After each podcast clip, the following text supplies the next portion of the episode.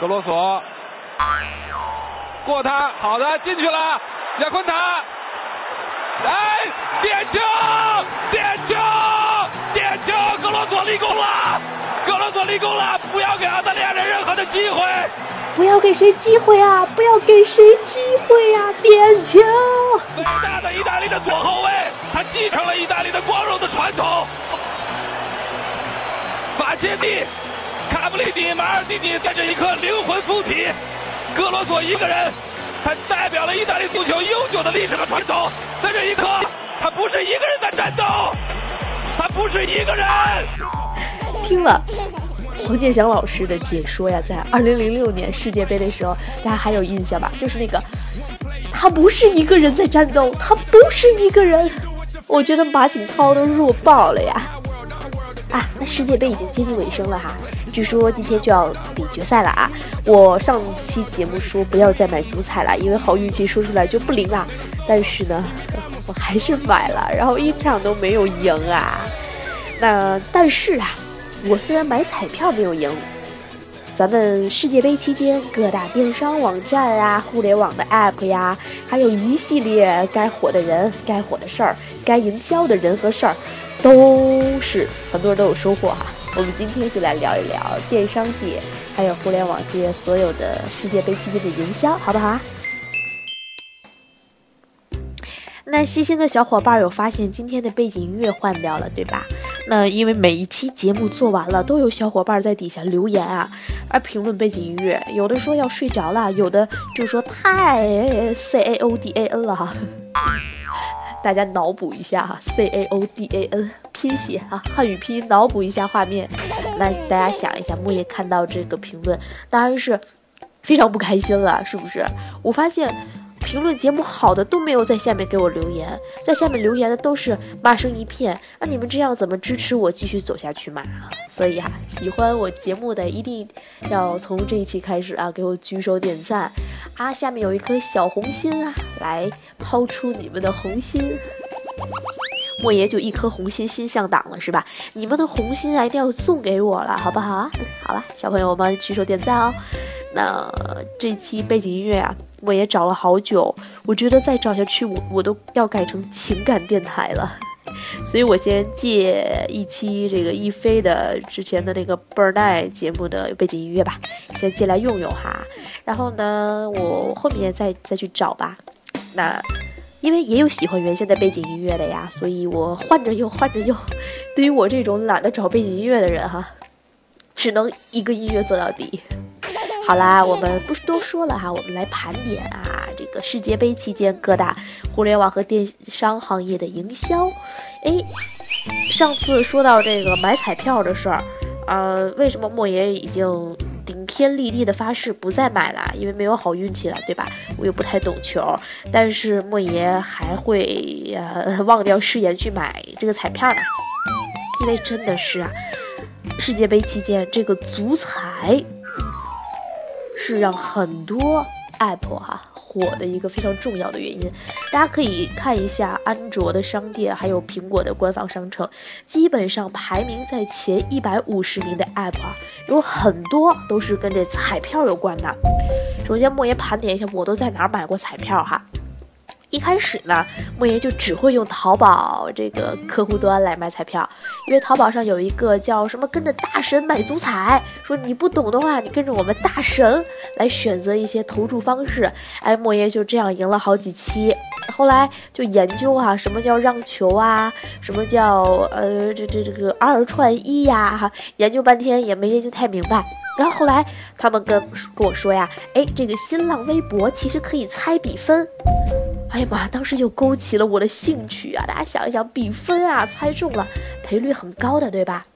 哎，两块钱就能中个七八十，我这瞎猫也有可能撞上死耗子嘛！所以莫言又开始在这个新浪上买比分，然后呢，呃，后来又搞什么这个五八同城，什么送彩票，呃，还有这什么微信，对吧？微信把原来我们。这个过年时领的红包啊，做成了一个叫微信零钱的功能，就是你就可以不用再提现了，用微信领完的红包啊，它就会直接转入零钱。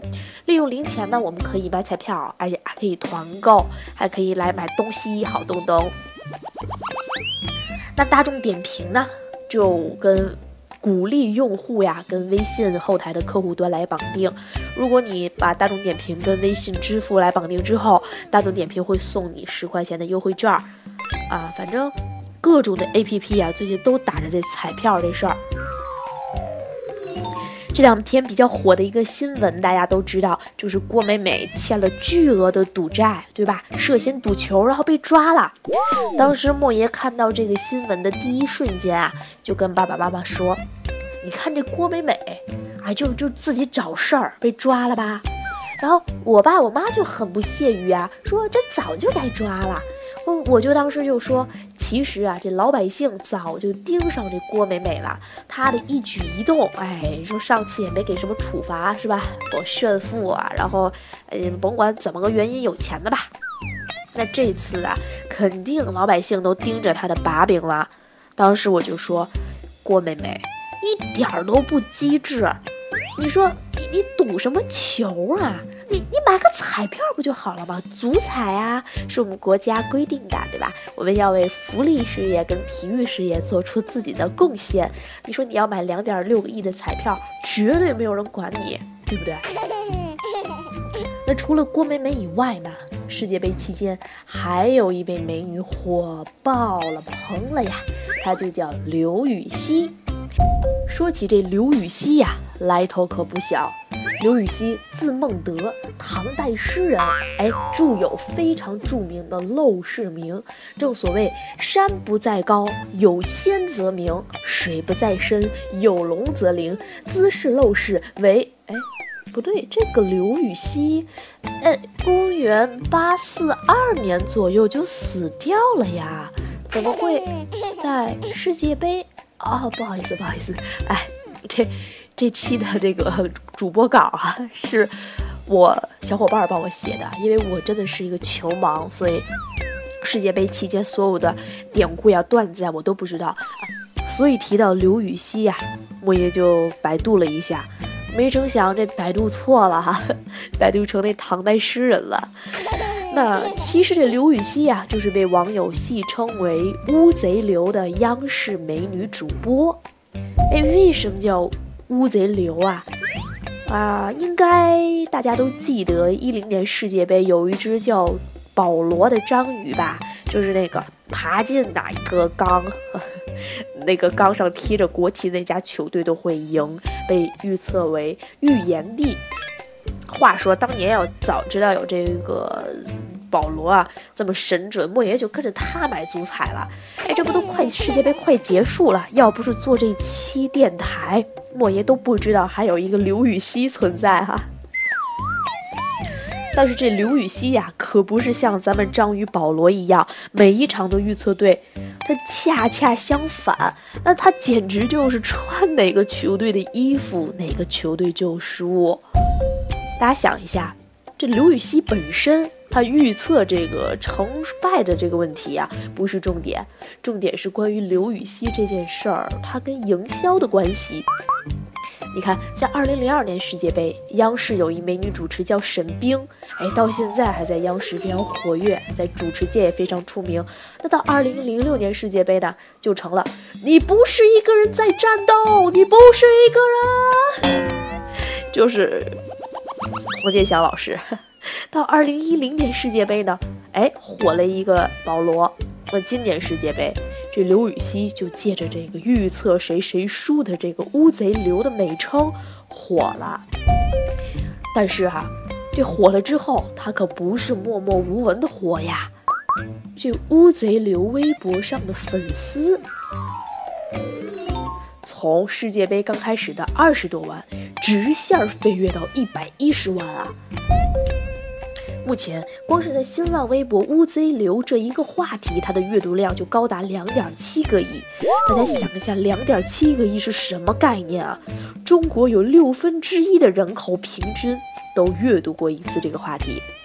那在小组赛期间，他的微博粉丝大涨了七十三万，更有网友戏称啊，如果乌贼刘哈这刘主播他今儿个突然间不穿衣服，哎，站出来发了一微博照，究竟哪一个球队会赢？这个是 说出来就要被和谐掉了，就是啊波黑，大家脑补一下哈，你们懂的。那其实这乌贼流火了之后啊，除了他自己啊名声大噪之外，很多品牌商也看到了世界杯期间关于这种人气呀、啊自媒体等方面的营销，所以慢慢的大家会发现，在刘禹锡的微博会出现了宝洁呀、百度啊、呃什么手机品牌呀，还有像拿了一个加多宝啊等等等等。而且他发一条微博的价格已经从几千块钱啊，据业内人士透露啊，已经涨到了六万块钱。大家知道，一个一线明星的一条微博啊，也不过是这上下十多万啊。一个刘禹锡，一个当红的世界杯期间爆红的一个女主播，就已经达到了六万块钱。于是啊，就有很多人戏称什么呀？刘老师的微博每一条都很贵。除此之外呢，央视的高层也对他在世界杯期间表现非常认可，毕竟对央视起到推动作用嘛，而且也把很多的观众也好，自媒体的用户也好，他的积极性调动起来了。所以说，他原本就是一个外聘的主持人，即将有可能啊，啊，极有可能，不是即将有可能，极有可能在不远的将来跟央视正式签约，成为央视正式的女主播。大家想一下，这么年轻，哎，长得又漂亮，哎，在世界杯期间表现极为突出，哎，现在商业价值也有啦，那难保未来不是央视力捧的一名主持人。所以说，乌贼刘刘主播也是在世界杯期间成功的倚仗着他预测的这个虽势哈，把自己火了一把，而且钱也收到了。名声也有了，未来的工作前途也有了。那其实哈，大家想一下，我们做电商也好，做互联网也好，大家都会谈到一个口碑营销的概念。在最近一本非常畅销的书籍中，就提到了一个临时性口碑和持续性口碑的问题。那对于我们刘主播而言，下一步面临的问题就是如何把它临时性的口碑变成持续性的口口碑。大家想一想，度娘，大家还记得吧？百度的某一位员工啊，昙花一现。现在我们在谈度娘的时候，它大部分情况下是百度的一个代名词，而不再是他个人的一个口碑了。那刘禹锡，他要想在央视站稳脚跟。而且被广大网友认可，除了人长得漂亮、年轻以外，还要逐步形成自己的主持风格。哎，就类似于我们说的品牌定位、品牌调性，这样哈，只有这样做，他才能够在央视走得越来越长远。那我们也祝福我们刘美女哈。啊，那除了美女火了以外，哈，世界杯期间最火的当然是一帮亿万级的土豪了，对吧？本来就是球星，再有一些事件，事件营销做得好，哎，这一下就成为了很多吐槽的槽点哈。那其实每届世界杯啊，我们都有意外发生。这届世界杯就出了一个，这是叫牙神吧？啊，不对，苏亚哈，苏亚雷斯，哎。哎，苏亚雷斯，哎，你说说这一大老爷们儿，还起一个名字叫蕾丝，哎妈！有没有人能在留言里告诉莫爷呀，蕾丝是不是音译过来的呀？好，你们先留言哈，给你们时间告诉莫爷，蕾丝这个单词是不是音译哈？好啦，莫爷刚度娘了一下哈，蕾丝真的是一个舶来品，所以它确实是音译 L A C E 啊，蕾丝哈，英文的原意是花边带子。哎，你说这大老爷们儿怎么就起了一个蕾丝呢？哎呀妈呀！哎，虽然这名字非常娘炮哈，但这爷们儿其实一点儿都不娘。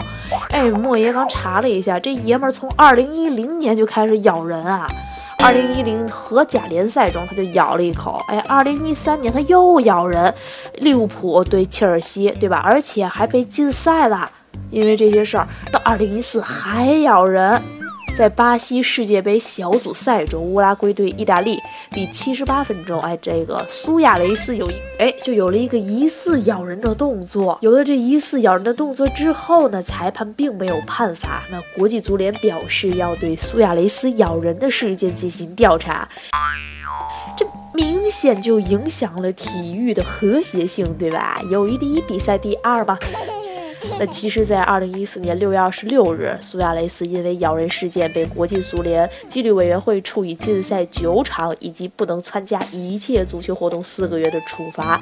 那乌拉圭足协主席呢，也进行了相关证实。所以，这苏亚雷斯被网友昵称为“苏牙”。但是啊，这一口。并没有完，他总算是彻底毁了自家赞助商。那赞助商是谁呢？就是这阿迪达斯。那咬人事件出现之后，阿迪达斯并没有保持中立的态度，也没有说呃对网友进行道歉。相反，阿迪在第一时间在其官方微博上推出了相关的文案和海报。但是，由于受到意大利球迷乃至很多中立球迷的争议，最终这海报还是没挺住。阿迪微博删除了这张图片，同时阿迪也在随后撤下了关于苏亚的广告。这海报写的是什么呢？就是一咬牙就过去了。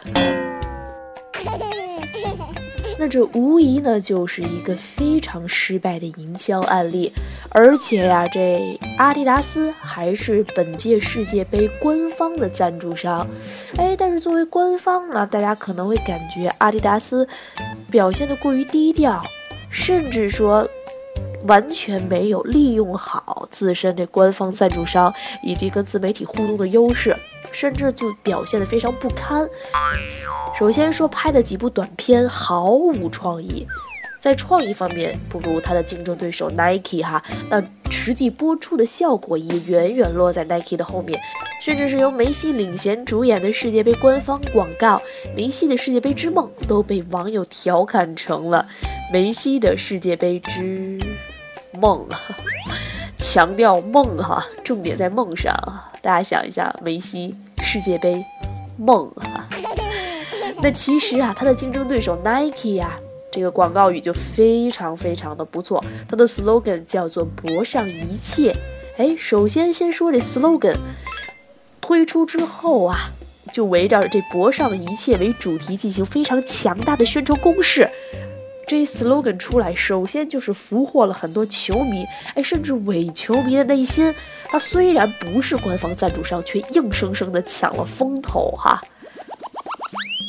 不过呀，这世界杯开赛之后，Nike 啊，这在比赛期间就被质疑他账号运营不佳，文案也不够出彩，而且没有什么新意。而且，哎，这 Nike 赞助的球队都早早的出局，也因为早早出局，网友被调侃，从开赛之前的博上一切，到最后的不剩一个。所以我们不能不感慨，真的，这才是天台啊！那有了前面哈这阿迪一个营销失败的案例，我们随着比赛深入，阿迪的局势就发生了一百八十度的转变。首先呢，代言人梅西在世界杯期间表现极为出色，带着球队一路高歌猛进哈，是不是都已经打入决赛了？哎，决赛是阿根廷吧？是阿根廷跟德国吧？请原谅我这个伪球迷哈，不对不对，我不叫伪球迷，我叫球盲。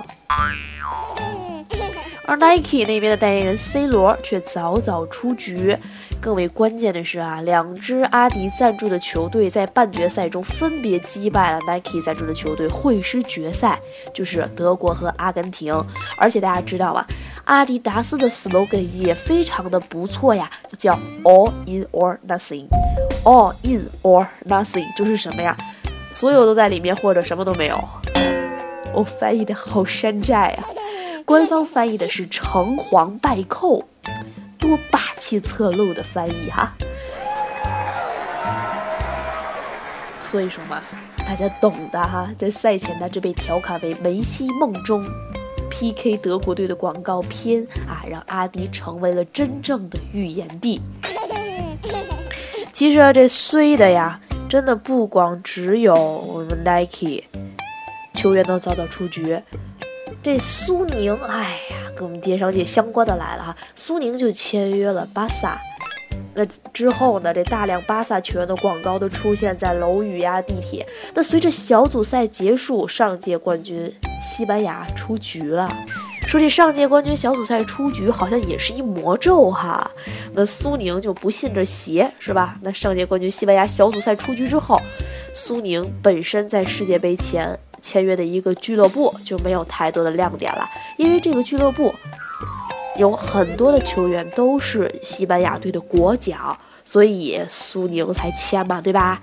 所以后来也没见苏宁有什么太多结合世界杯营销的点了，对吧？你说这国脚们都早早出局了，我们不禁要感叹：哎，苏宁为什么就这么衰呀？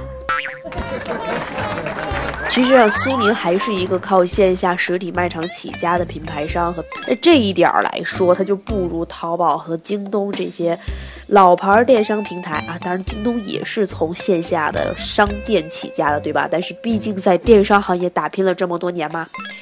大家想一下，我们又说回来莫言买足彩这件事儿了哈。那六月啊，整个六月在 App Store Top 一百五十名啊。排行榜中有 N 多的彩票应用冲榜成功，那其中淘宝彩票我们就不用说了，大放异彩啊！淘宝初期它搞的活动是什么？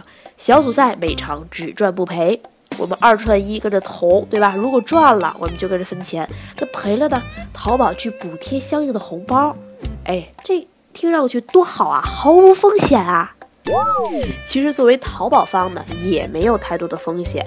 哎，大家算一个这个数字哈，就即便我们每天投个三四次，每次在淘宝上投了五十万，那十四天的小组赛，即使全部猜错，淘宝的损失也就差不多是两千八百万的数值，对吧？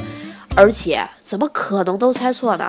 淘宝选的二串一的场次都是实力相差非常悬殊的比赛呀，那好多都是什么德国对巴西这种实力，七比一啊，有没有啊？七比一啊？那根据前几场成功抢单的经历，估计此次大致的营销费用也就在一千万左右。但是此次活动持续时间长啊，影响大呀，远超过二零一三年双十一淘宝花三千万包下双色球所有产品组合的这样一个营销活动，对吧？大家还记得双十一当天淘宝要送彩票、双色球，对吧？那这次营销费用其实要远远低于上次呀。那除了淘宝彩票之外呀，前两天在七月十一号，哎，天猫还临时搞了一个大促，在天猫超市，哎，就有朋友告诉莫爷，很有可能这七幺幺大促是为了纪念一下啊，也不叫纪念吧，祭奠一下巴西的百年国耻，就是零比七，不对，一比七输给德国队，对吧？所以七幺幺嘛。当天啊，这天猫的超市活动很多都是一元秒杀呀，然后莫爷抢了好几箱子的货呀，有好几个账号买的呀，呃，搞得这两天我家都是天猫超市的盒子，啊，我妈非说我就是搞批发的。那围绕彩票呢，我们京东和微信其实也不甘落后，纷纷推出了借势营销的东西。比如说，京东就借着猜比分、赢奖金来推动京东自己的网银。哎，不花钱竞猜，竞猜的奖金直接打入京东网银账户。大家想一想，打完了之后该怎么办啊？你要提现，对吧？哎，你就直接会绑定你的银行卡呀，对吧？那微信彩票也是把以前我们微信红包存下来，大家没有提现的钱，与一个新的产品叫零钱啊，微信零钱相结合。莫言刚才说了，我们可以通过微信零钱来团购买东西，跟大众点评啊这样的 app 绑定啊。当然，在这次彩票，莫言就用微信买了很多，因为零钱是过年领红包剩下的嘛，本来就就富裕嘛，然后一直不太方便提现哈，于是这次就都买彩票了。除了各大电商平台之外呢，就有一个非常不错的品牌在世界杯期间营销的非常成功，同时呢，在电商渠道销量也非常好，这就是青岛啤酒。大家要知道啊，世界杯期间最少不了的不是炸鸡，而是啤酒，对吧？那很多球迷他要彻夜狂欢啊，那青岛啤酒就主打了。马上淘，哎，这马上淘它是淘宝的一个产品哈，它利用这马上淘配合其他媒体进行推广，把自己的行业地位和销量再一次推向了历史新高。那青岛啤酒也在六月份成功登顶类目第一。我们都知道，以前电商渠道它的一个销售主体啊，在酒类这个类目，大部分还是白酒和红酒，对吧？啤酒因为它的地域性非常的强，而且呢有保质期，运费相对来说又很高，在天猫没有主推。特别是我们经常就是日常能够饮用的一些中低价位的啤酒啊，不是像我们平时在泡吧呀或者 KTV 的时候点的那些贵的啤酒哈，就说我们这中低客单价，它还不够运费呢。那如今我们借势世界杯，啤酒也完成了用户来通过天猫以及电商渠道购买的习惯，所以说呀。世界杯就风风火火的即将结束了哈，莫爷录这期节目的时候，冠军还没有出来，莫爷也是力挺德国队呀。风风火火的世界杯结束之后，我们大家都要来总结一下世界杯期间你们有没有做好营销。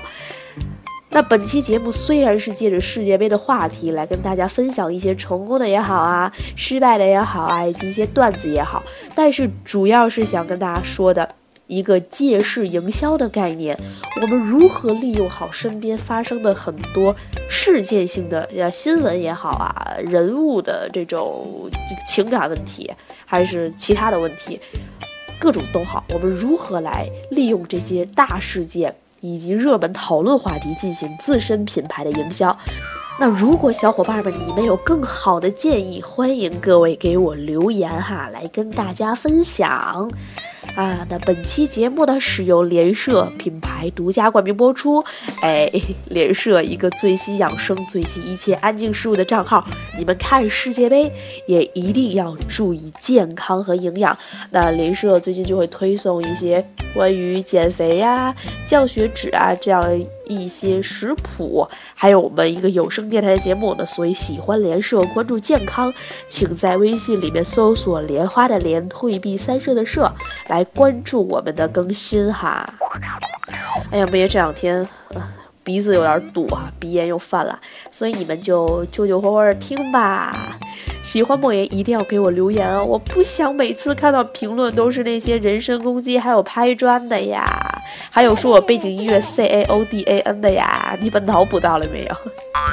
好啦，那本期节目就这样吧，记得小红心献给我哈，小伙伴们，我们下期再见。十秒钟以后，他会是怎样的表情？球进了，比赛结束了，意大利队获得了胜利，淘汰了澳大利亚队。倒在希丁克的球队面前。伟大的意大利，伟大的意大利的左后卫马尔蒂尼今天生日快乐！意大利万岁！